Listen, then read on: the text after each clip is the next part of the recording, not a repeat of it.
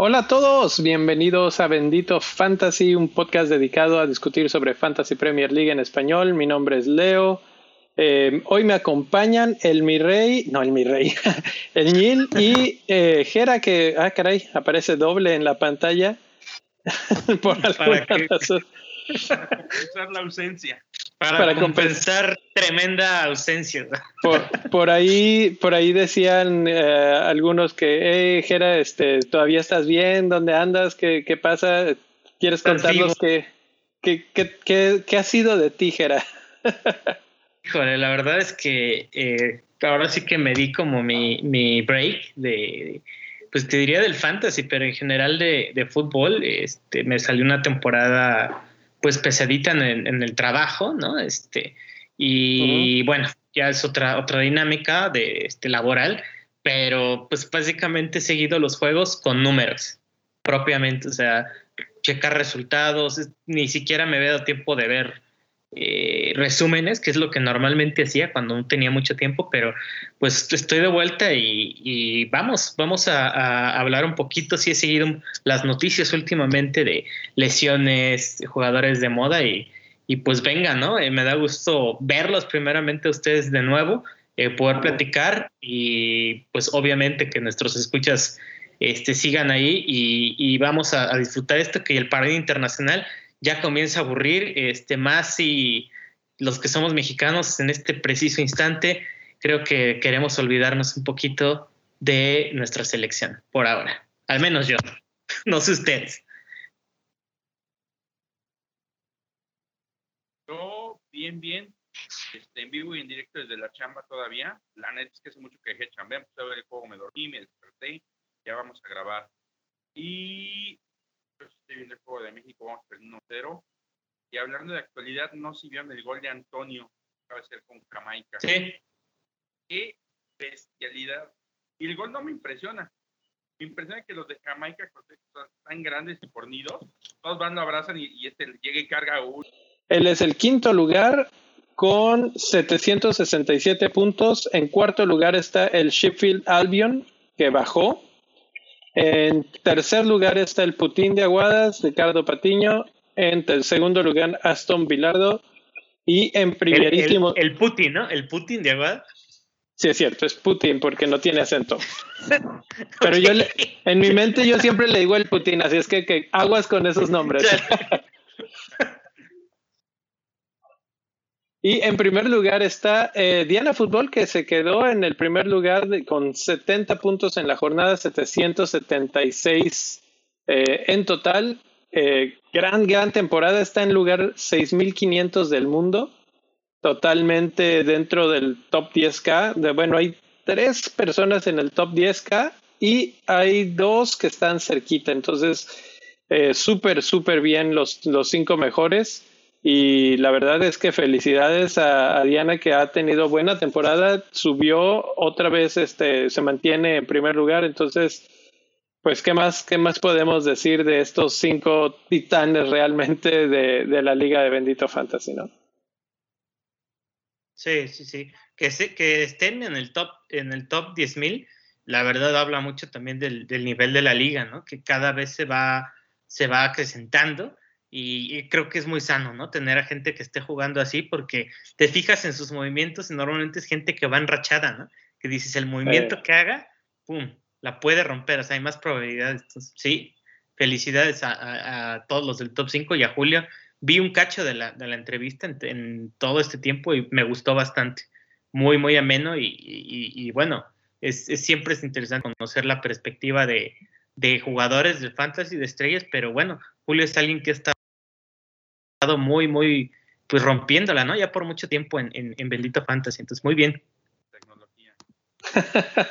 Hoy ha estado, como, como pueden ver, no está el mi rey y todo se tuvo que empezar a mover rápidamente de, parte de otras personas y pues eh, hay detalles técnicos y eso lo he visto en varios podcasts esta semana y muchas gente que está de, mucha gente que está de viaje y, y bueno Seguimos, seguimos con las transferencias de esta semana. ¿Las tienes por ahí, Neil? Sí, claro. Ahí te va. Los que van llegando. Los, por más comprados. El olvidado Antonio en quinto lugar. Seguido por Emil Smith Rowe, que además metió gol con la triquiera. Se canceló. Y podría jugarse un repechaje contra Italia. Imagínate lo que va a hacer es. Se llega a dar, ¿verdad? Eh, cuarto Sí. lugar, Chris James. El primer lugar que todos esperábamos. Conor Gallagher, que no sabes cómo me duele no tenerlo, pero la verdad, no, no, no, no, no encuentro a quién mover de mi medio campo. Pero son, son los, los que van llegando. Y los que se van yendo, Jera, Este, permítanme un momento que no los, no los tengo tan. Los que se van yendo, eh, en quinto lugar tenemos a eh, Gray del Everton. Eh, no me sorprende, el Everton ha sido lo que ha sido siempre, ¿no? Un equipo inconsistente, lo tuve que decir así. Y sí, el Ba- eh, Vardy, Jamie Vardy está en cuarto lugar. Eh, bueno, Jamie Vardy es un jugador de rachas, ¿no? Eh, entra en una racha muy, muy buena o muy mala. Es, de momento, bueno, no se le ve jugando muy, muy bien. Conocemos su potencial. No me sorprende la, la venta. Tercer lugar, eh, los, los, los tres más vendidos, creo que entre comillas es entendible. El- sobre todo el caso de Ings, ¿no? Que es el que sigue. Ings lesionado, eh, época eh, de, de fútbol, de partidos que se congestionan, ¿no? Diciembre. Es una, una venta fácil, creo yo. Eh, Marcos Alonso está, está en segundo lugar de los más vendidos. Eh, curiosamente aquí, eh, bueno, se supone que ya regresó al, al, al, al- a los entrenamientos y en número uno, no sé si la tabla encaje con la que tengo aquí, eso se me olvidó decirlo, pero bueno, este, estoy revisando lo de la página directamente. Sánchez del Sí. Brighton and Hove Albion es el más vendido. Eh, la expulsión creo que, que fue un, un detonante, ¿no? Pero pues tampoco le entiendo mucho, ¿eh? la verdad, o sea, va a regresar a jugar, digo, esperemos, a menos que Steele haga algo increíble, ¿no? Que puede ser en una de esas, pero lo dudo. Creo que Sánchez es el preferido y, y sí, está siendo muy, muy vendido, era un portero súper popular. Sí. que me llama mucho la atención de esta tabla. La primera, que no está llegando gente de Tottenham. Mm, esperaría que así fuera. Esa es una. Y la otra, la cantidad de gente que está vendiendo al jugador que quieran es mucho menor que la cantidad de gente que está comprando. Por ejemplo, tú podrías pensar que el cambio de Marcos Alonso es lateral por Free James. No, son 143 mil ventas de Alonso, Ay, 2 a 1. Está muy, muy esto. Dice que están vendiendo de todos. Y hay una tendencia muy marcada entre estos jugadores. Y aquí les pregunto, ¿cuántos tienen de estos cinco? del- ¿de los cinco más comprados o de los cinco más vendidos? Ah, ah, uno. Yo tengo a uno nada más también. Tú tienes a Rick James, supongo. Sí. Eh, de, hecho, a ver, vamos a platicar un poquito de estos jugadores, porque precisamente eh, algunos de estos son parte del objetivo primordial o primario de varias personas esta semana. Conor Gallagher ha estado jugando estupendamente bien, ha estado rindiendo muy bien en cuanto a sus puntos de fantasy, más allá de lo que ha logrado en, en, el equipo de Crystal Palace. Y me parece que por su precio eh, había pasado por desapercibido, debajo del radar, como le queramos decir, por demasiado, demasiado tiempo. Eh, no sé si por lo mismo, de repente toda la tuitosfera o, o, los canales de YouTube de repente se dieron cuenta de Conor Gallagher y empezaron a anunciarlo más y de ahí es que se suelta pues toda esta serie de compras. Eh, lo mismo pasa con Smith Rowe, me parece. Eh, no mucha gente lo tenía, aunque creo que ahí sí es un poco más, ¿eh? ahí hay como 20% por lo menos, si no es que más, ya se empieza a volver un, jugador del, del, template. Pero estos dos, sobre todo, que están en un precio bajo, en equipos no tan codiciados y que de repente suben en su, en su interés, me parece bastante interesante. Y ahorita vamos a analizar los partidos, el calendario de, de, estos equipos para ver qué tanto sentido hace o si nada más es por la forma de los jugadores. En el caso de Cancelo, eh, también vamos a analizar unos datos por ahí muy interesantes, pero les puedo anticipar que está jugando en, en términos de tiros a gol a nivel de Mohamed Salah. Y él, pues obviamente es defensa. Entonces, eh, ahí se responde la pregunta de, por qué cancelo. De todos estos, creo que mi compra de esta semana se acerca más a la de Cancelo que a la de Gallagher. Eh, ¿Ustedes tienen alguno de estos cinco en la mira o alguno diferente? Eh, yo me eché en las manos, le cayó a mi teléfono y menos. ¿Menos ocho? Al, al puro estilo. Feñil. Como que dije es mi buen pini a la goma y, me traje ya dos defensas este y un delantero que me llenan. Me llenan oh. me acabo de dar cuenta que me estoy a punto de darme top Tengo de, ese top 5 que quiero platicar, tengo a Cancelo. Tengo también a Emmy Smith Rowe. Tengo a Antonio. De ese top 5 Ok, tú, pues tú sí estás bastante más cerca de este nuevo template que se está formando, ¿no? Yo creo que sí. Sí, yo creo que sí. Y en, la contraparte pues, tengo a Sánchez, pero lo voy a mantener porque quiero hacer menos. No, la verdad es que no me interesa cambiarlo. es,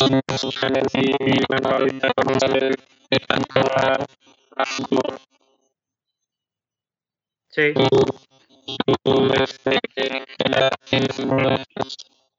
Solo tengo Antonio. Eh, la verdad es que podría moverlo. O sea, me interesa hasta cierto punto sí venderlo porque creo yo que, digo, el riesgo está en que ahorita está como entrando en, forma, ¿no? Ahorita con, Jamaica vi el gol que se aventó, un gol de potencia y calidad pura, ¿no? Entonces, eh, sí contemplo venderlo, la verdad se le vienen partidos difíciles e, e, insisto, diciembre es un mes especial, la congestión eh, de partidos no ayuda a jugadores de esta característica, ¿no? Con este historial, pero bueno, tampoco lo veo como una venta urgente.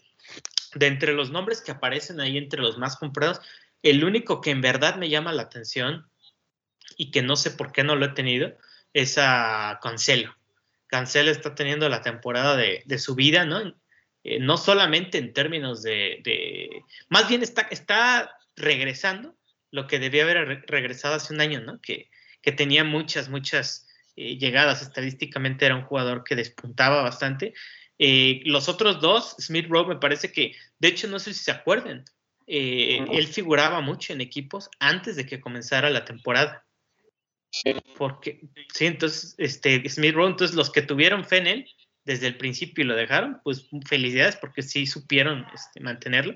Conor Gallagher, fíjense que también me llama la atención por todo, todo ese flair ¿no? que tiene muy, muy, muy marcado.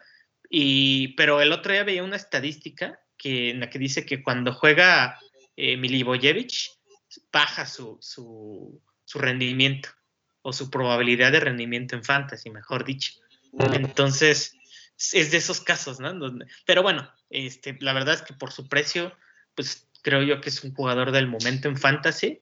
Y, pero si cancelo, la verdad se me hace un, un must, aunque lo llegaran a descansar, no importa, por todo lo que, lo que aportan en, digámoslo, en cuanto a puntos, en cuanto a, porterías en cero, me parece que es un jugador clave. Así yo, yo lo, denomino, lo denomino así. La defensa del City creo que va a seguir eh, cumpliendo, ¿no? Entonces, así lo veo yo. Lo de Antonio, no sé qué opinan ustedes, no sé si vaya a salir como un tema de discusión, pero la venta de Antonio, veo que muchos lo están trayendo, yo lo estaba considerando vender, entonces, bueno, vamos a ver qué sale en esta discusión. De hecho, yo lo vendí la semana pasada. Así, así veo la situación. Yo creo que es un buen jugador para tener mucho tiempo, pero también por su precio me permitía moverme hacia, hacia otros jugadores. En este caso estoy viendo más hacia tipo Harry Kane o Cristiano Ronaldo. Y por lo que está mostrando, está bien, está jugando bien. Ya lo vimos, el golazo que metió con Jamaica, pero eh, no está terminando de rendir los puntos que necesitamos que rinda mientras juega en West Ham.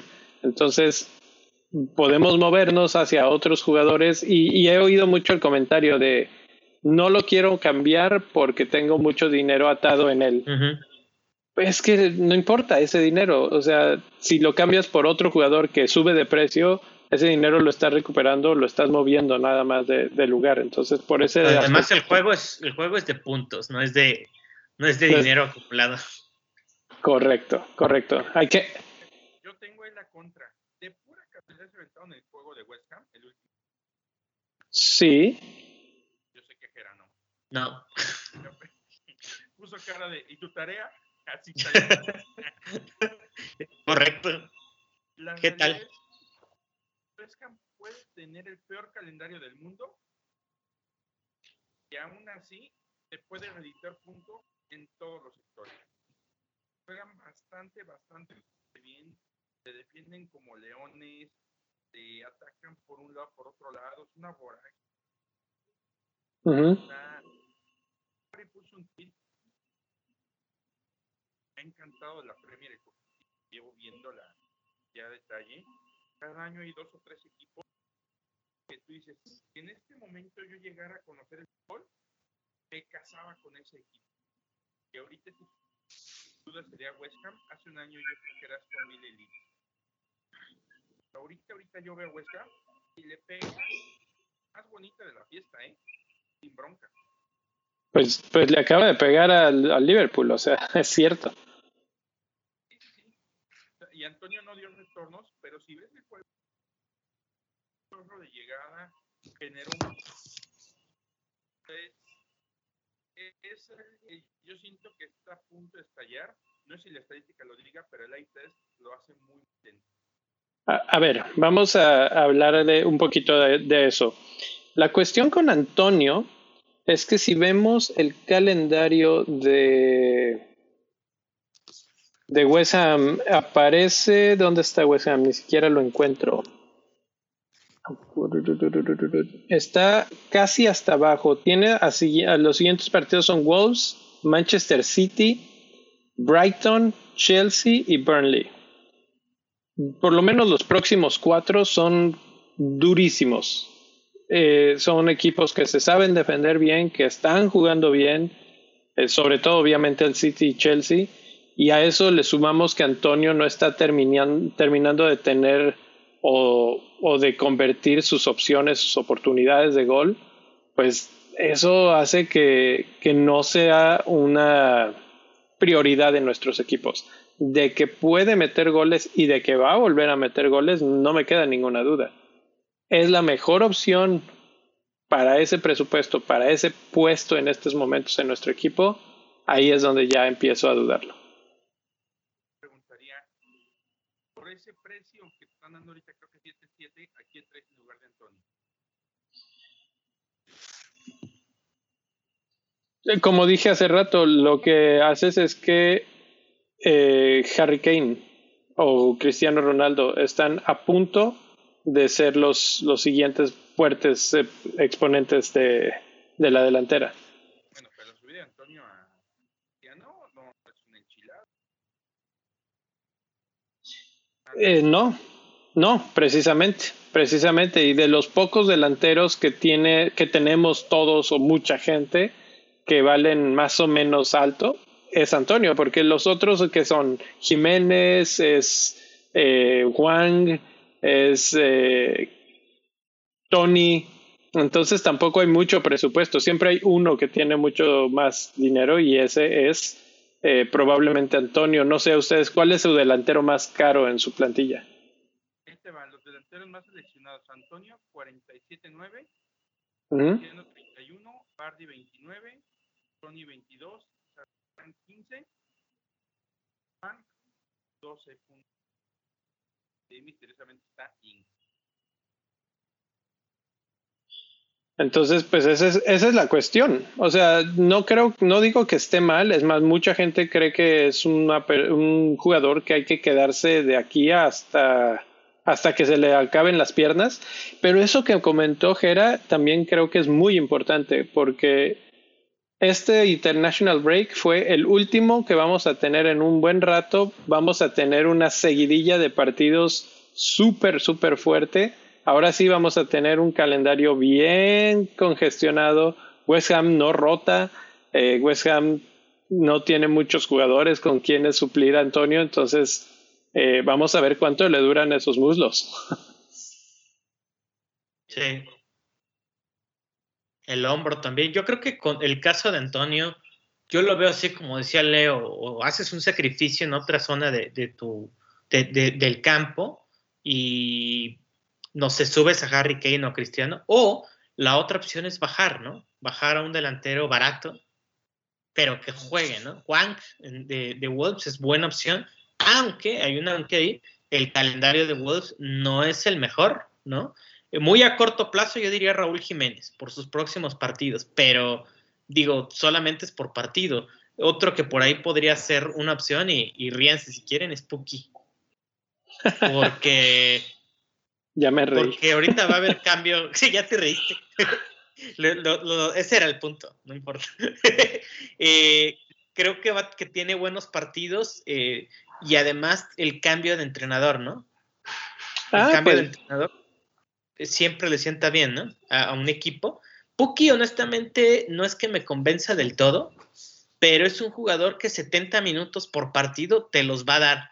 Eh, realmente. Josh Sargent, el, otro jugador, el, joven, la joven contratación, eh, sí creo que va a figurar en los planes del, nuevo entrenador, pero eh, definitivamente no, no creo que le haga tanta competencia. Por ahí otro equipo que podríamos voltear a ver y un delantero que ha estado pasando bajo el radar todo este, esta temporada es Watkins, ¿no?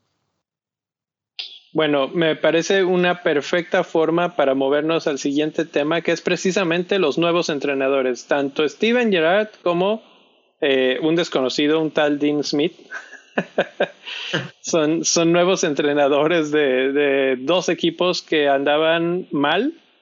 Eh, uno que no lo esperábamos tanto, que es el Aston Villa, que precisamente acaba de correr a Dean Smith porque no andaban bien y contrata a Steven Gerrard. Vamos a empezar por ahí. ¿Cómo ven la contratación de Gerrard?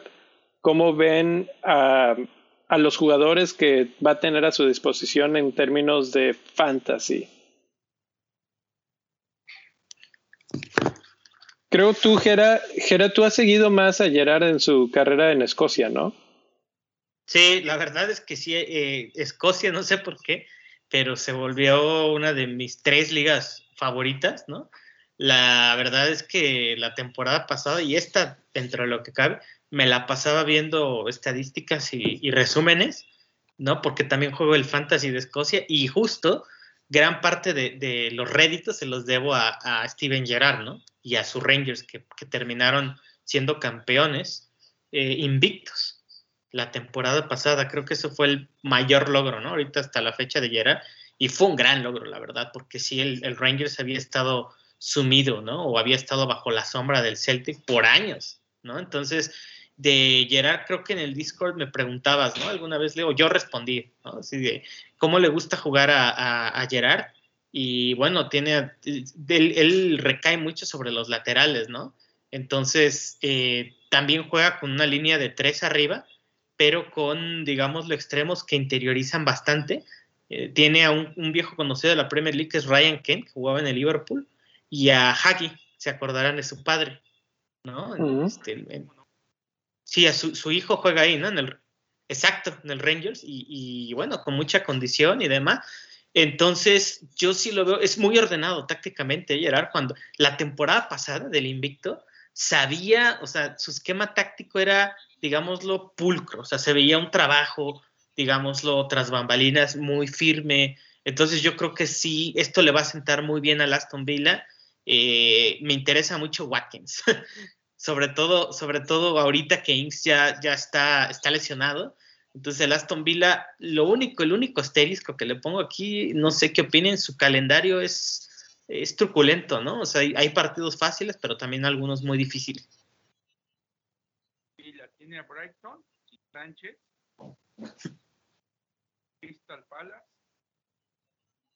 Leicester, cuatro. A ver, déjame, me voy al calendario para tenerlo enfrente. Estamos hablando de Aston Villa. Y repite los Neil. Brighton, Crystal Palace, City y Leicester. Ok. De hecho, está en el segundo de abajo para arriba en cuanto a dificultad de sus de sus partidos.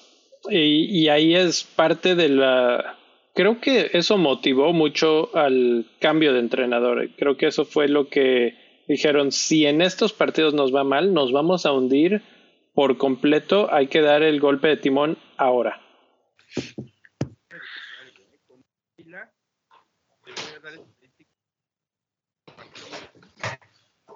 Tiene 13 goles recibidos, es la peor defensiva de toda la Premier ahorita. Sí, sí. Pero, te vas a sus resultados, es perdió 1-2 con Tottenham, perdió 2 a 3 con perdió 1 a 3 con Arsenal, perdió 1 a 3 con Tottenham. Hay una constante, ha recibido gol cada partido, cada partido. De ahí me hace mucho sentido que venga alguien que le pueda poner orden, porque por la realidad es que era un equipo que tenía mucho orden. Aston Villa, aparte de Martínez el año, el año pasado, se perdió por completo. O sea, no, no es como tan creíble que se va Grealish y el equipo pierde tanto, pese a que le a Leon Bailey, a Buendía y a Inks, jugadores que te deberían cumplir sin bronca la función de a Grealish. Híjole, no sé, no sé si, si sin bronca, no sé. Jack Grealish era un jugador sumamente importante para ellos porque ah, cumplía una labor de acarrear el balón y de liberar a los otros jugadores. O sea, él era un imán de uno o dos y hasta tres jugadores y yo no he visto a nadie que, que haga esa acción. No, no, no, no, no lo, no, hay, no lo hay ahorita en la Premier. Y yo creo que en el mundo debe haber uno o dos nada más que lo que lo hagan así. Yo pondría a Rafinha en un escalón parecido. Pero estás viendo aquí, por ejemplo, tienes un Inks que aparte va a jalar una marca, un Leon Bailey que es un que también arrastra muy bien el balón, y este, y un buen día que también te debería estar jalando y marca. O sea, debería estar abriendo el, el- el panorama, no está pasando. Entonces, a mí se me hace muy y muy coherente el cambio. Ahorita ya con lo que me dice Gera, pues sí me hace mucho sentido. El que cuadra tanto el cambio de Norwich. Te explico por qué. Es un equipo que quitando el 7-0 con Chelsea, había recibido tres goles en cinco. Bien, que venía de tener su primer triunfo. Inclusive vi tweets así como de gracias, entrada y confiamos. Y a los dos días, ahí nos vemos. Estaba como pactadísimo este. Oye, te corren en la fecha FIFA, pero te vienes para acá. Así, así tal cual lo, ¿Tú crees? Porque realmente, eh, hasta donde yo he oído, el, el entrenador, bueno, es Farke era entrenador en la mente de los de, de Norwich hasta la mañana del día que lo corrieron. O sea, ese día en la mañana todavía no habían decidido correrlo. Y ganaron el partido y yo creo que sí fue una, una de esas decisiones que, que dijeron, bueno, pues ya ganó uno, ya que se vaya con esa con esa buena sensación y bye. Gracias por todo. Eh, el que sigue. Y no sé, eso de que llegara eh, Dean Smith, ¿a ¿ustedes cómo lo ven? Después de lo mucho que tuvo, bueno, tuvo una buena etapa, una buena parte de su trabajo con Aston Villa, sobre todo la, la temporada pasada, pero en esta otra vez se fue para abajo. ¿Creen que es lo que necesita Norwich? O tal vez lo están pensando en si bajamos, por lo menos ya tenemos a una persona que sabe lo que es estar en Premier League por mucho más tiempo y que nos puede traer de regreso y ahora sí armar a un equipo que se pueda quedar. Norwich me da la impresión que el equipo eh, no, no, no, confío en ellos. Creo que gran parte del éxito de Norwich radica en subir y bajar, porque es meterte lana a la vuelta cada año. Es meterte lana, ya por ahí una vez lo platicamos. Ajá. Tenían un entrenador que ya sabía lo que está en Championship, que ya los había tenido quién sabe cuántas veces, que ya lo conocían. Por el entrenador Sí. más toda la liga. O sea, no me. Por ningún lado me hace sentido. Sí. Jera. Eh, la verdad es que yo a, a Dean Smith lo veo como un como un entrenador motivador, realmente ordenado y sí, pero no sé si, si sea un, un estratega a largo plazo o que construya proyectos a largo plazo. Si se dan cuenta, el Aston Villa lo que hizo fue, pues sí, revivirlo, lo, lo subió y demás, pero no sé, corríjanme si me equivoco, pero la temporada pasada, la última, el último periodo, se veía que ya les costaba un buen de trabajo ganar. ¿Se acuerdan? O sea, como que estaban ya eh, tambaleantes, ¿no? Empezaron muy bien la temporada y acuérdense, pues se me quedó grabado ese partido contra el Newcastle, donde los empatan al último minuto. Eh, realmente, no sé, no lo veo como un, gran prospecto a largo plazo. O sea, no es ese entrenador como el mismo Farca, ¿no? Que lo, contrataron para hacer un proyecto a largo plazo. Y que como dice Ñil, o sea, el, el, Norwich City, si bien baja y sube, baja y sube, sube y baja, ¿no? El sube y baja de la Premier League, lo, lo defino yo, porque no, propiamente no, el, realmente yo creo que es el consejo directivo, ¿no? El que no, no tiene tanta ambición, ¿no? Porque más bien quieres tener esta estabilidad, es decir, somos un equipo de Championship por excelencia, vámonos por algo de dinero a Premier League, eh, vendemos algunos jugadores buenos, tal es el caso de, de Buendía, que, que fue una estrella en, en, Championship, pero yo creo que lo de Dean Smith puede, bien puede ser temporal. Yo por ahí vi que querían contratar a Frank Lampard, ¿no? ¿Se acuerdan de eso? También el Norwich sonaba, ¿no? Sí. Apostador. Otro de los que sonaba que se más interesante, realmente no soy experto, no conozco mucho de, de la Liga Noruega, pero querían contratar al entrenador del Bodo Glimt, que es un equipo revelación, que no es un equipo muy, muy pequeño al norte de Noruega, que ha sido la revelación. Creo que ahorita va en primer lugar y le clavó seis goles a la Roma de Mourinho, ese equipo. Entonces es un entrenador promesa en Noruega que yo creo que, el, que dijo que los iba a ser campeones a, su equipo Noruega y después iba a estar libre, porque sí lo contactaron en Norwich. Me gustaría verlo, fíjense, en, en ese equipo ya en segunda, lo más probable, pero si Dean Smith, no sé si estén de acuerdo conmigo, se me hace un, un levantamuertos y hasta ahí. Y, y si es un levantamuertos, ¿creen que levante a, a jugadores como Buendía, por ejemplo? Híjole. Eh, no, a, a, a Ah, no, no, no, no es cierto, es per, per, perdón, sí, estoy ya, todavía lo tengo en la mente como, como que está en el otro. Sí, no, eh, a jugadores como Puki, como ¿Quién más podría ser? Es que realmente de Norwich no, no los tenemos ni siquiera en el radar porque nadie ha hecho nada. Está Norwich, está, Campbell y Williams eh, eh, la nueva estrella, ¿no? También este contención que ha jugado bien, que es seleccionado noruego, ¿no? Norman. Norman, es el único otro que se me viene a la mente. Eh, y pues en defensa, que de repente con Farque, si se acuerdan, este, la última vez que estuvieron en Premier League, de repente daban partidos bien ordenados, ¿no? En donde Arons pues tenía algunos réditos en, en Fantasy Premier League, ¿no? Krul, ¿no? De repente también. Sí, pero muy poco que tenga pronto. Caso, y le viene un calendario medianamente, pero pero no sé si la pueda librar. O sea, sí, está... no, no sé qué tanto la puedan librar.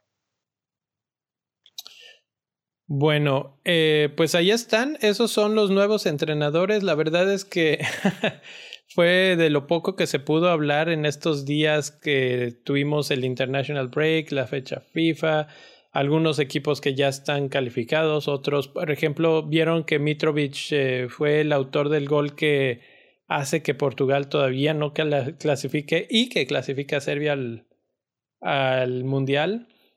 Entonces, algunas varias historias, unas buenas para algunos equipos, otras malas, por ejemplo la de México que no da una.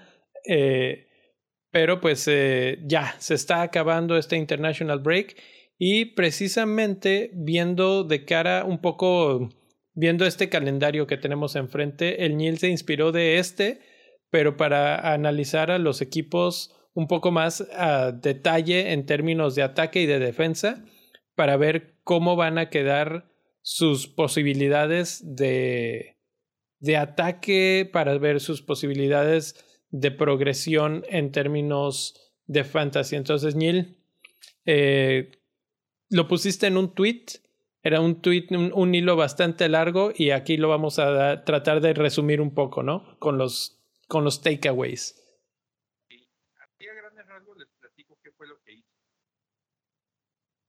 Fue saqué este, un estimado de las cinco jornadas,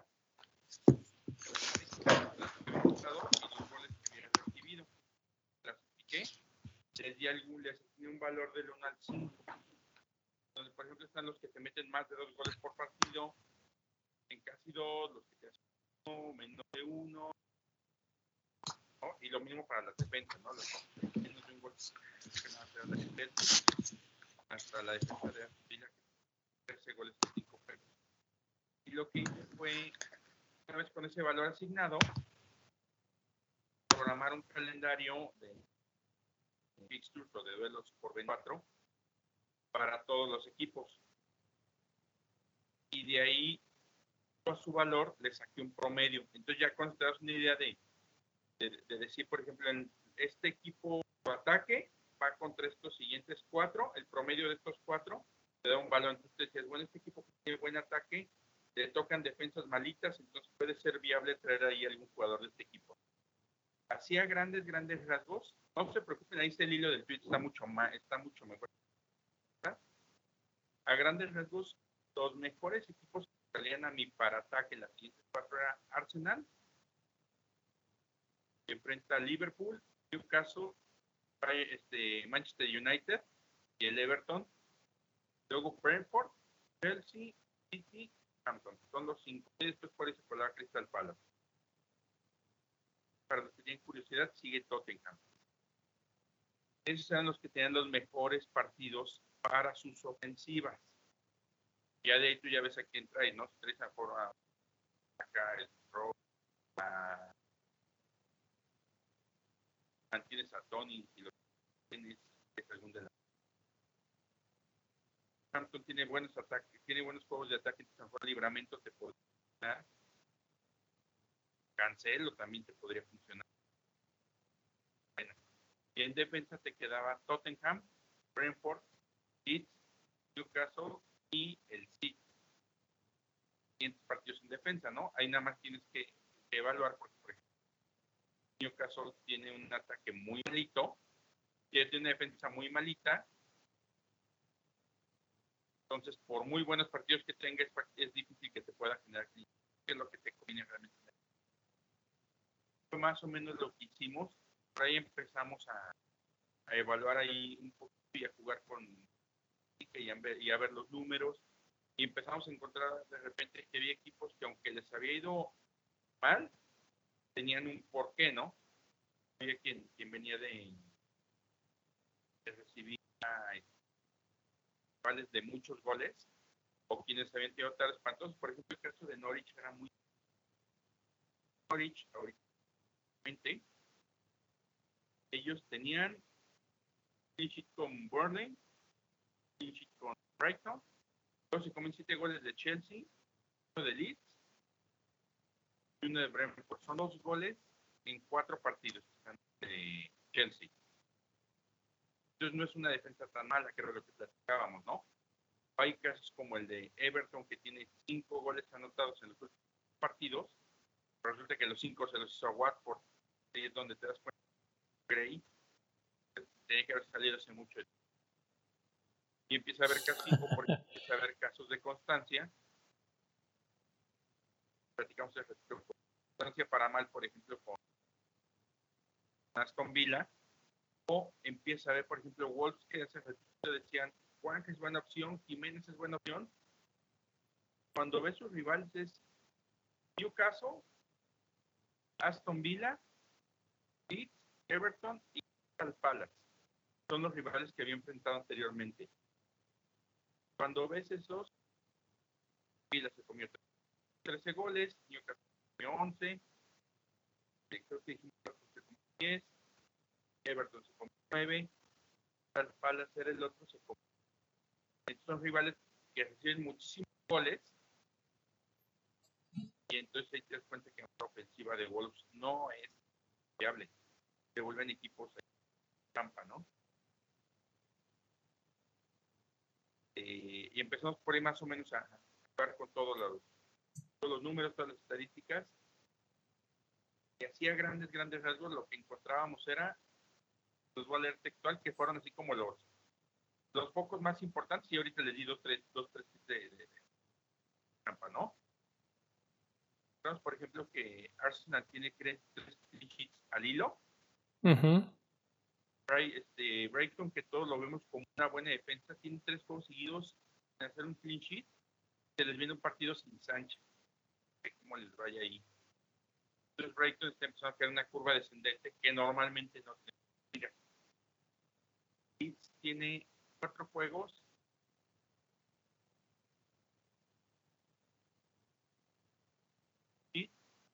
y no ha tenido ningún rival dentro del Big Six. Decir que Leeds pese a que se le vienen buenos juegos, no es muy fiable. Southampton tiene tres clean en cinco juegos. Señal que atrás están volviendo a armar muy bien. Y a ya ahorita ya dices, acá ah, ya entendí por qué vendieron a Westergaard y por qué vendieron a este otro. Lateral, se me fue ahorita el nombre que tenés.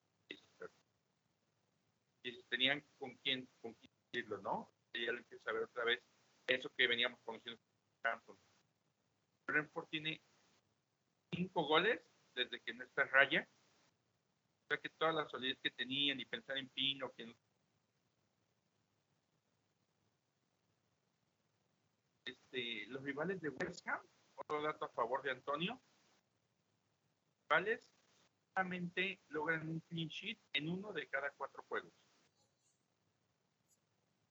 Entonces cuando ves esto ya no se vuelve ya no suena tan descabellado mantener a Anthony, al menos desde mi óptica, ¿no? Otro que vimos, Norwich quitando el que ya les he platicado, quitando el 10-0 contra Chelsea, han recibido eh, tenía dos, bueno, había que confirmar el dato, son menos de un gol por partido. Watford tiene cinco goles en cinco juegos, todos fueron contra Everton. Todos los últimos cinco juegos han enfrentado a las defensas 9 y 20 y ahí ha marcado 7 de sus 8 goles. Entonces, cuando ves estas defensas,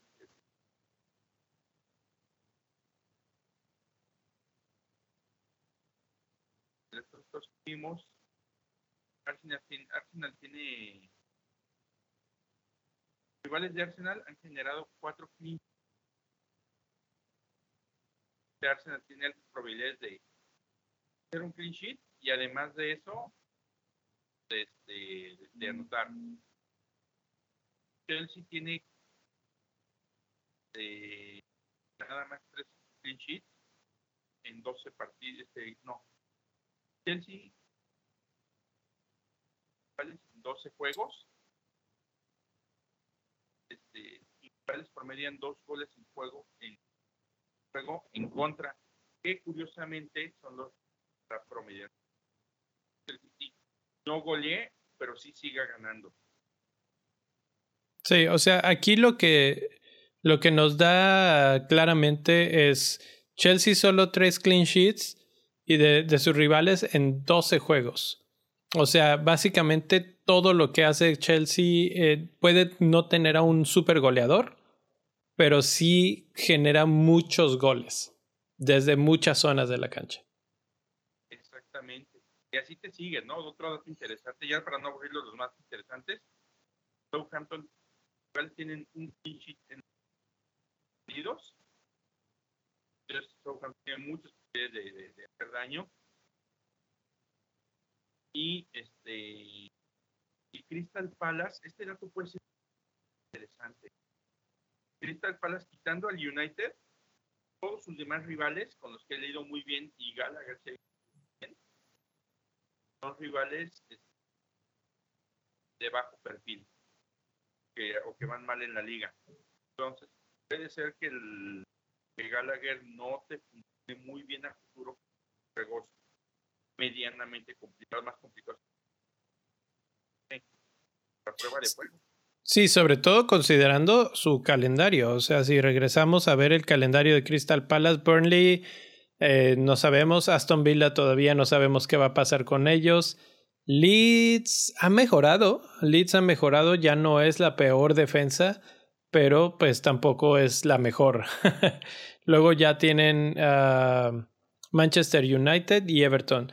Teóricamente, el caminito de Crystal Palace no es tan malo. O sea, lo, lo ves y piensas, creo que pueden tener buenos resultados en todos y cada uno de estos partidos, porque ni los rivales son tan buenos, ni ellos andan tan mal. Sí, sí, sí, pero son rivales de un nivel de dificultad superior a lo que han venido enfrentando. Entonces, Eso sí. el proyecto de Crystal se puede consolidar o se puede caer.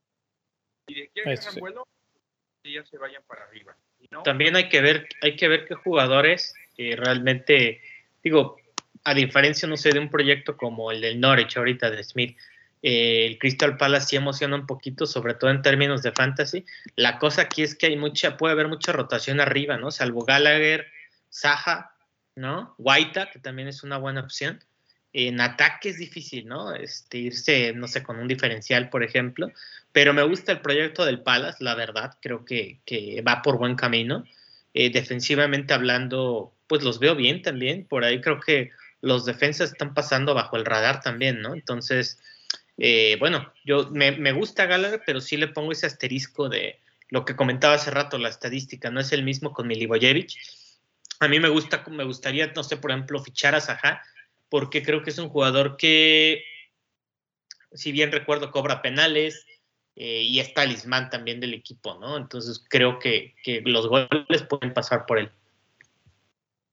De acuerdo. Es la cuarta mejor defensa en los últimos juegos, ¿eh? ¿Mm?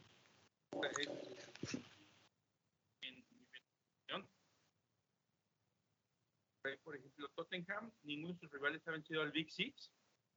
Además, 13 goles en 19 juegos. Entonces, podría ser que la defensa de Tottenham empiece a dar algunos dividendos. Y eso le suma laterales de manera ofensiva, podría venirse algo interesante la gente que las bandas pueden generar algo parecido a lo que tiene a lo que tenemos ahorita con Libramento. Mencion, mencionaste brevemente en defensa y déjenme aquí tengo una gráfica en la que podemos ver la defensa por equipos eh, de estas que, que me gusta hacer para, para discutir sobre los datos. Nada más déjame le pongo aquí en, en mayor tamaño para poderla ver y describírselas mejor. La, estos son datos de los últimos cuatro partidos. El equipo que sigue siendo el peor en términos de tiros en contra sigue siendo Norwich. No ha mejorado, no ha cambiado nada en ese sentido.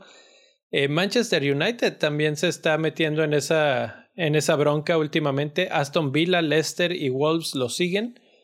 Pero si los vemos, por ejemplo, desde el punto de vista de oportunidades claras concedidas, entonces es el Everton el que se va a la cabeza. Aston Villa y Manchester United de nuevo lo siguen. Y por ahí vemos a Burnley y a Newcastle en los siguientes puestos. Entonces, eh, no veo a ninguno de los que mencionábamos ahorita. Eh, Crystal Palace, por ejemplo, está, es el quinto mejor equipo en términos de tiros en contra. Tiene súper poquitas oportunidades claras concedidas. goles concedidos. O sea que desde ese punto de vista, súper, súper bien, ¿no? Sí, y está por debajo del radar, como dice que era. Sí. Y, y si... Sigue, sigue. Está bien, bien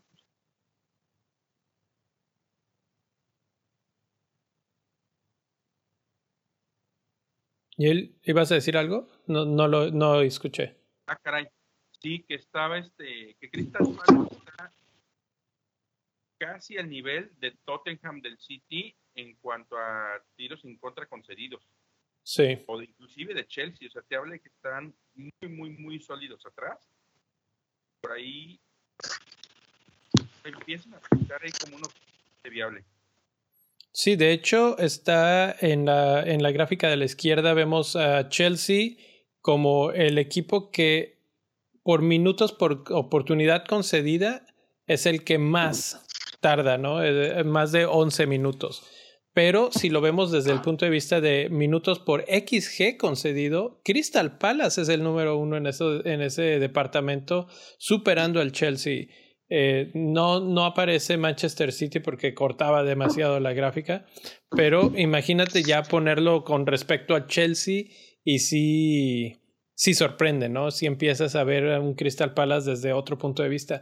Pero por ejemplo, Spurs, que con todo y que los hemos atacado mucho, etcétera, pues está ahí atrasito en tercer lugar junto con West Ham en XG concedido, por minutos por XG concedido. Tiempo. Y quieres ser más grande lo, de Crystal Palace, ahí te van tus rivales que es de que es de los más goleadores de la liga, Arsenal que viene bastante bien, Newcastle podría ser el, que no pinta ahí, City y el otro es Wolves. Se han enfrentado a dos del Six y a tres de los que más goles anotan. De hecho, como he enfrentado a la número 3, a la 4 y a la, y a la 3. Ah, también. En sus, en sus respectivos momentos. Sí. Entonces, eh, como conclusión, sí o no al tren de Gallagher, que es el jugador más comprado. Ya mencionaba Jera también el, que hay un tren que nadie está pelando, que es el de Sahar. Pero Gallagher sí es el más comprado en estos momentos lo ven con buenos ojos después de ya haber visto todos estos datos y podemos agregarle datos eh, en ataque que, que aquí están en pantalla también y ahorita los platicamos un poco más. Pero mientras, ¿cómo ven ese tema de Gallagher?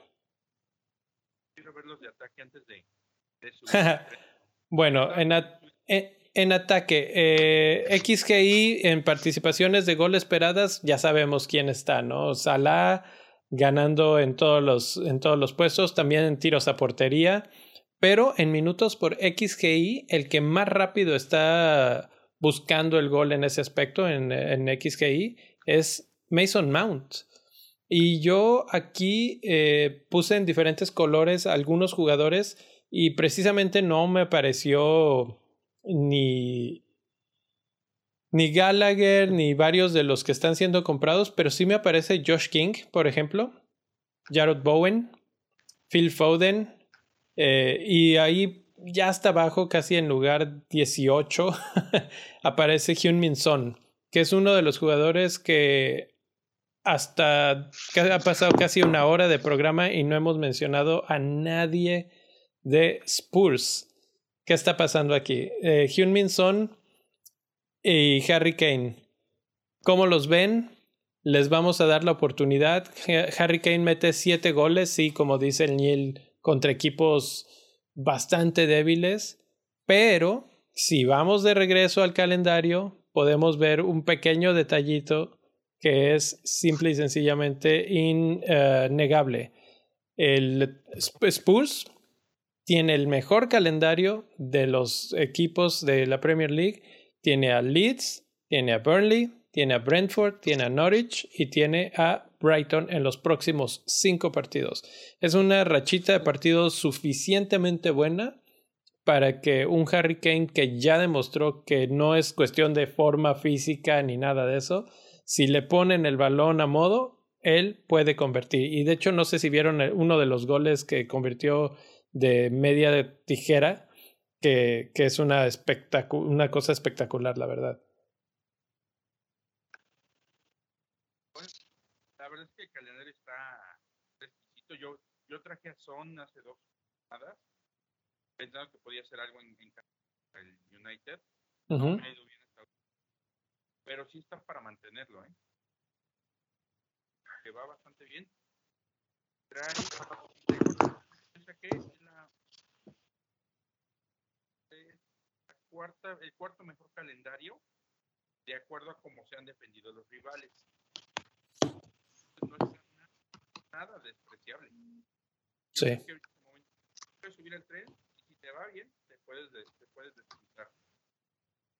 Sí, es lo, es lo que yo opino. No sé si son o si Kane, tú, Jera, si tuvieras que escoger entre uno de estos dos, ¿por cuál te irías?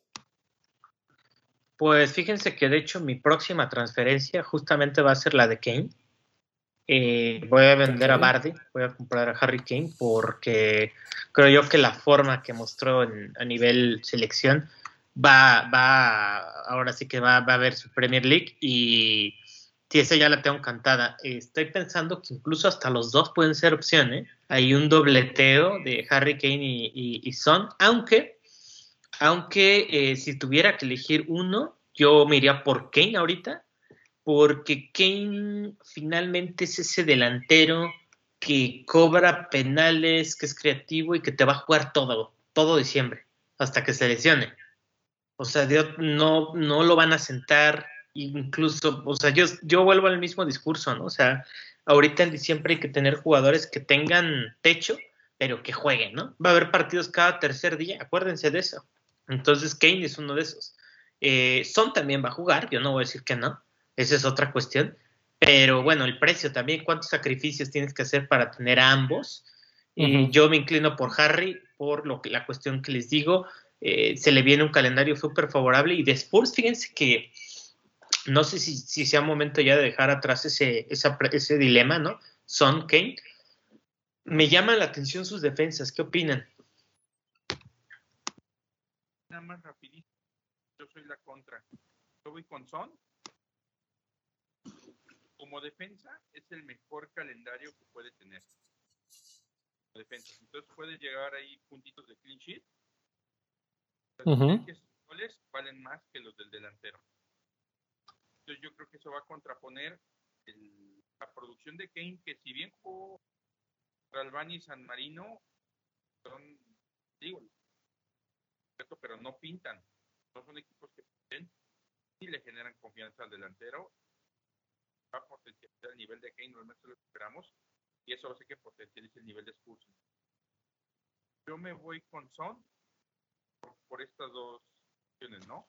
A lo mejor van a acabar muy parejitos en puntos un poquito más difícil tener Kane, pero me va a costar menos dinero que puedes en otras áreas de la cancha y tengo más, más opciones de dónde agarrar punto.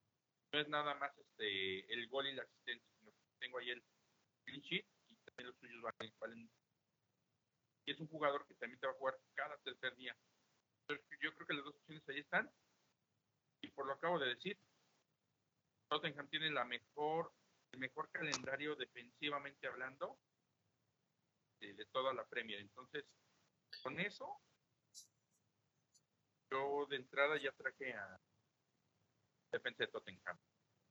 Y, y, o sea, mencionas que tienen el mejor calendario y no sé, los hemos crucificado eh, literalmente, pero están solo por detrás de Chelsea, Southampton, Manchester City en cuanto a tiros en contra concedidos en los últimos cuatro partidos. ¿Sí? Y ahora con Antonio Conte va a ser todavía mejor la cuestión defensiva de, de Spurs. Yo, no, yo nunca he oído de un equipo de Conte que, que se defienda mal. ¿sí? Mucha gente dice, no, bueno, es que no tiene buenos jugadores. Pues no, pero Conte hasta con malos jugadores de repente se las arregla, ¿no? Se las ingenia. Eh, en cuanto a oportunidades, oportunidades claras concedidas, también es de los más bajos. Y lo que sí estaban concediendo es goles. Y creo que eso vamos a empezar a ver cada vez menos. Eh, lo que mencionaba Jera, y creo que sería el tema, es a qué defensa podríamos comprar, ¿no? Y de los que están disponibles, creo que Royal es el que más me, me hace ojitos. No sé si por ahí va tu pensamiento, Jera.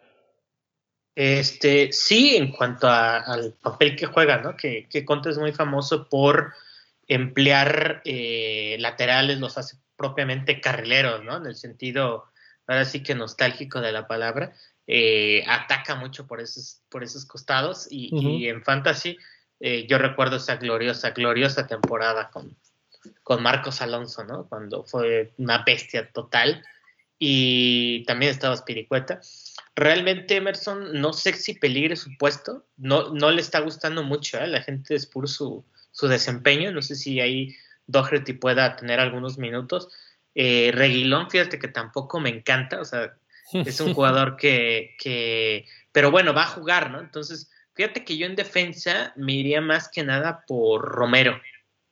Me parece que Cristian Romero va a despuntar, es uno de los jugadores con más proyección este, en el mundo ahorita como defensa central y si lo checan, checan estadística, tiene una gran proyección, aunque es engañoso, ¿no? Infantes ha sido pues todo lo contrario, ¿no? Un, un, villano porque creo que hasta lo, lo expulsaron, ¿no? En alguna, corríjanme si me equivoco.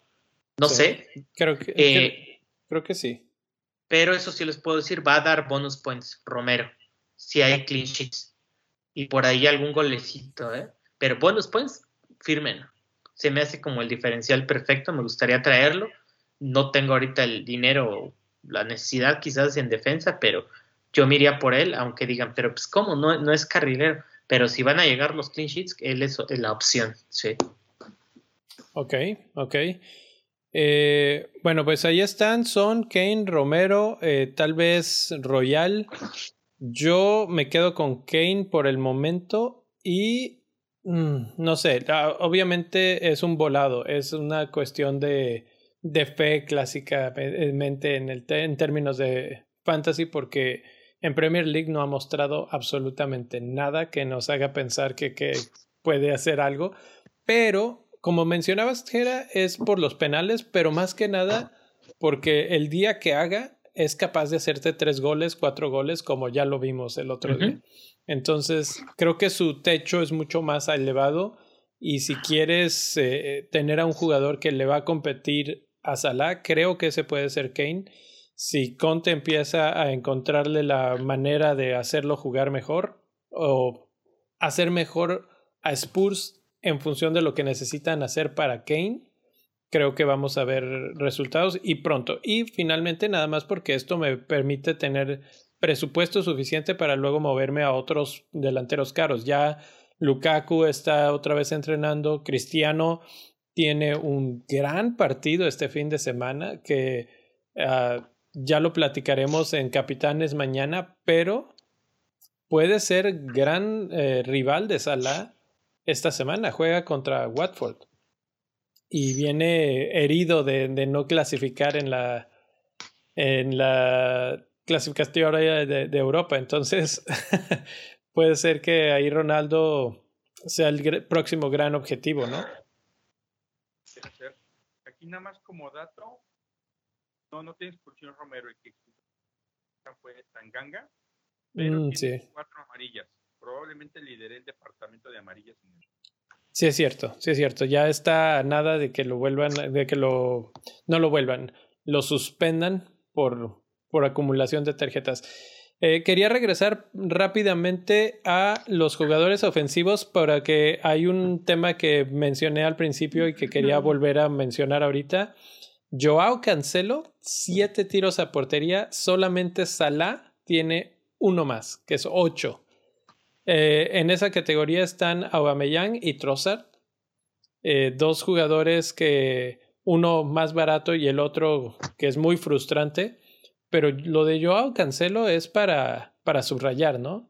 Y creo que los que lo están comprando esta semana están haciendo una gran inversión porque precisamente ya estamos viendo ese, ese cancelo que puede explotar en cualquier momento mucho más seguido que lo que veíamos la temporada pasada. Cuando se, se va Mendy del equipo por la situación que sucede, eh, se le abre la puerta por completo a Cancelo, porque igual te juega por una banda que por la otra, entonces es menos probable que lo roten o él va a estar fluyendo en el equipo y, y con esta cantidad de disparos, ¿por qué no pensarlo, no? Yo aquí tengo el contraargumento, quizá, un contraargumento quizás para hablar de Cancelo. O sea, hace rato bien dije que era un Mosty, quizás sí, ¿no? Porque como contrariar, o sea, con qué bases puedes, digamos, encontrarle desventajas a un jugador tan completo, ¿no? Que además está teniendo su temporada, su mejor temporada, ¿no? Eh, eh, en Premier Entonces, ¿cómo lo encuentras? Pues mi contraargumento es el siguiente, este, eh, no es contraargumento, más bien es plantear una, una, situación. Si ya tienes a Cancelo, te lo quedas, ¿no? Definitivamente por, por lo que es el City, por su potencial, etcétera, etcétera. Pero si no lo tienes, mi pregunta para ustedes es, ¿es una prioridad comprarlo cuando se acerca diciembre, un mes de rotaciones? Pareciera que ya es un, un inamovible para Pep Cancelo, o sea, lo está viendo y decir, ¿cómo voy a banquear a este hombre? ¿Se va a perder un partido? Les pregunto. ¿Uno o dos partidos en diciembre? Seguro, seguro. Pero ¿quién no se va a perder uno o dos partidos? Tal vez solo días, ¿no? Quizás el City, incluso días. Se pierda uno, ¿no? Sí. Sí, y de hecho, eh, esto me hace pensar un poco en quién cree, al ritmo que van las cosas, quién creen que sea el defensa con más puntos al final del torneo este año. Mm. Cancelo y quizá si lo mantienen. Está entre ellos tres, ¿no? De acuerdo. Yo creo que Arnold. Yo también creo que Arnold, pero por lo que estoy viendo de Cancelo, creo que va a tener más goles que Arnold. Al final de cuentas. Y eso le va a subir en cuestión de puntos. Entonces sí creo que va a ser terminar siendo esencial y bueno, si sufres alguna rotación, no pasa nada. Ahí está el bendito Tino Libramento para entrar de la banca y cubrir todos los espacios que necesita. Ahora, tal vez empiezan a haber rotaciones de más frentes, ¿no? Tal vez también Rhys James, también Chilwell rotan y ahí sí ya, ahí sí ya. Los Cancelo tiene 977 minutos de 990 que se han jugado al momento. Sí. Muchísimo.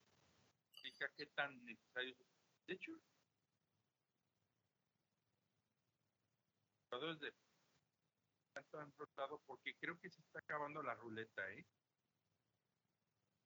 Ha, ha sido mucho más constante el equipo esta temporada que en cualquier otra que recuerde de los años recientes. Y eso creo que ha ayudado a estabilizarlos, o sea, al no tener un delantero centro, al no tener una estructura tan, tan clásica, lo que ha sustituido es tener por lo menos a un grupo de jugadores más constantes. Ahí te va. Ederson 977, Díaz 918, Wolfer 765 en la defensa. La media, Bernardo 848, Rodrigo 810, Gris 738. Ya de ahí se bajan hasta 500, segundo, Foden, Kevin, se dividen los minutos. Y Jesús 765. Quiere decir que tiene ahí ya por ahí un 6, 7 jugadores que están sí o sí cada partido. Perfecto, perfecto. A ver, eh, ya para irnos, tenemos un par de preguntas de la comunidad. Eh, la primera es, si todavía tuvieran su wildcard, ¿la usarían esta semana?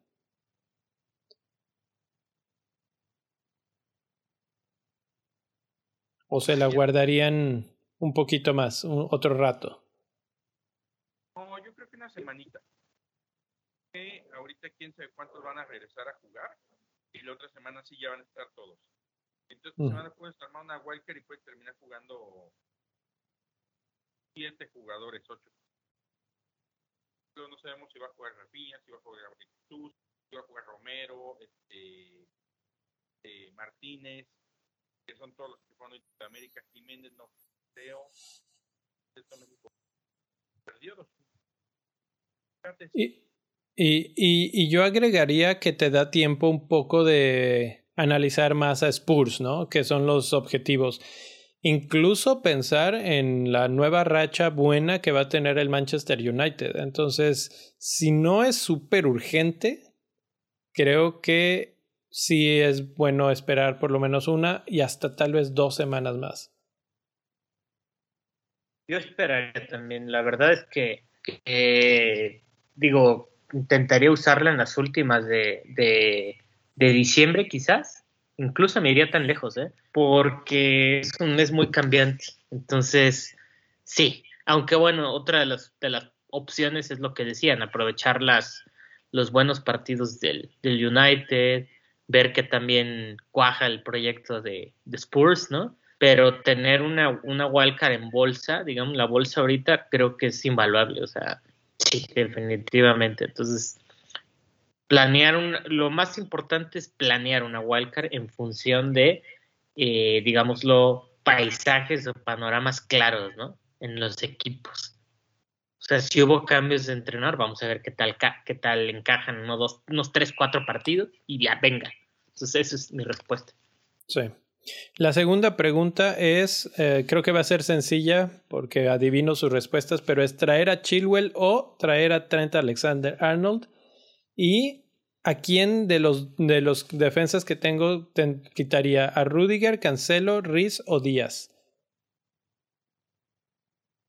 Si tuvieran, es que está difícil, ¿eh? Porque si tuvieran a Rudiger, Cancelo, Riz o Díaz, ¿quitarían alguno de esos cuatro? Sí, yo sí. ¿A cuál? Yo quitaría a Rudiger, porque digo, está, entre, está en entredicho, la verdad, porque incluso a James es difícil quitarlo por su forma, ¿no? A Cancelo igual, ¿no? Eh, y bueno, la pregunta es muy fácil, la respuesta es muy fácil. Tren Alexander Arnold eh, sobre Chilwell. O sea, por más que Chilwell esté jugando muy, muy bien, insisto, no va a jugar todos los partidos. Trent yo creo que sí va a jugar los partidos. No sé si le den uno a Neko Williams, tal vez, pero lo dudo. Creo que este Liverpool va por... es candidato al título, al igual que el, que el, que el Chelsea. Y la política de, de, club en ese sentido no, no es de rotaciones como tal, ¿no? Sí. No es, es... Entonces, por eso, solo por eso me iría por Arnold. Es, es por eso. Sus defensas actuales son Rudiger, Cancelo, Riz y Díaz. Y yo sí cambiaría por diversificar. Traería Trent por diversificar. Y el que sería, sería, en mi caso, James. Tiene 459 minutos.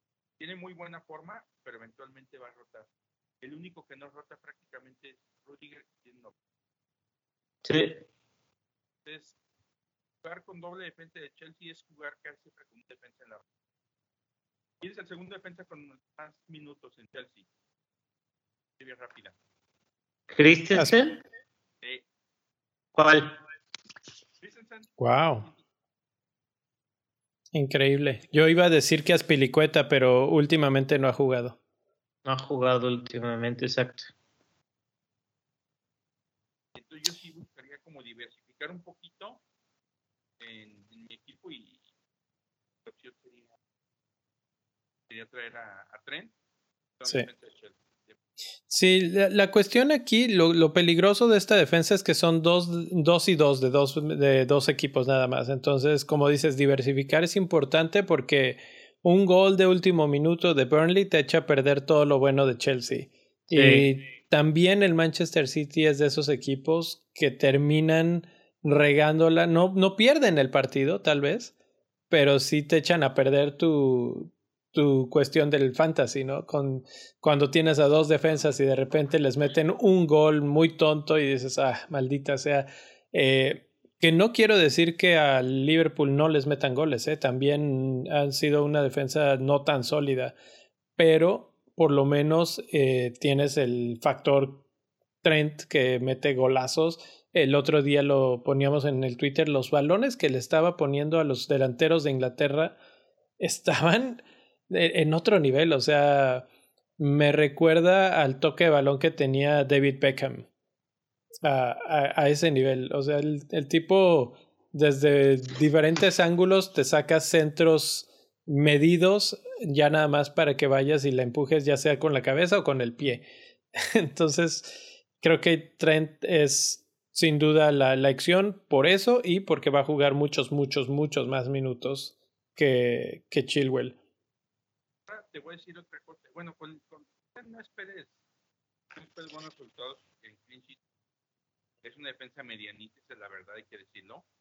Han estado medianones, aunque también tienen juegos complicados. Jugaron City, jugaron con el United, que les fue bien.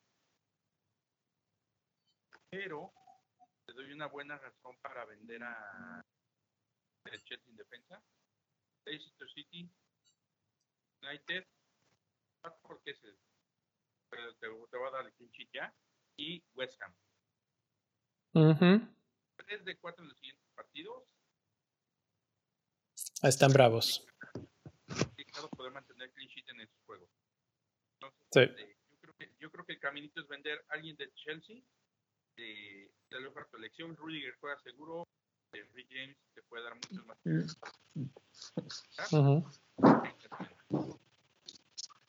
Perfecto, pues ahí están las respuestas. Ya saben, si quieren, si tienen alguna duda, algún comentario que quieran mandarnos en redes sociales, arroba bendito fantasy, nos pueden encontrar ahí. Y por lo pronto, pues eso es todo lo que tenemos para esta semana.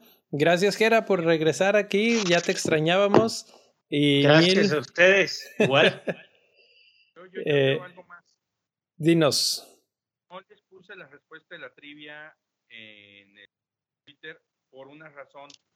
No se las voy a decir, quiero que la vayan a escuchar porque vale mucho la pena. Hay un podcast de Footbox que se llama. Ajaja, y se me fue el nombre. Tiene varios Footbox, pero uno es de Alberto Lati. Okay. habla de la historia del City cómo nació, cómo se desarrolló la rivalidad. Dice quién es la mujer de la que, de, por la que pregunté. Y la verdad es que te dura 13 minutitos, pero son pues, podcasts. Entonces, no les voy a dar la respuesta. Déjenme, ahorita acabando les tuiteo directamente oh. para que lo escuchen. Y la verdad es que vale la pena el comercial. No lo necesita, okay. ¿verdad? Mejor que nos haga él nosotros. Pero, pero ahí está. Perfecto, pues ahí está el Twitter del Nil. ¿Cuál, ¿Cuál es tu Twitter, Nil, para que lo vayan a, a buscar por si no te siguen y, lo puedan ver? Es arroba albañil8, como albañil pero sin ñ. Encuentran contenido de Fantasy 2 tres veces por semana y todo lo demás pueden encontrar cualquier tontería que pueden que, es normal en el Niel. Bueno, gracias por estar por aquí. Eh, nos vemos mañana en Capitanes, que va a estar interesante la decisión. Y gracias, Niel, gracias, Jera. Nos vemos en unos días o mañana mismo. Hasta la próxima.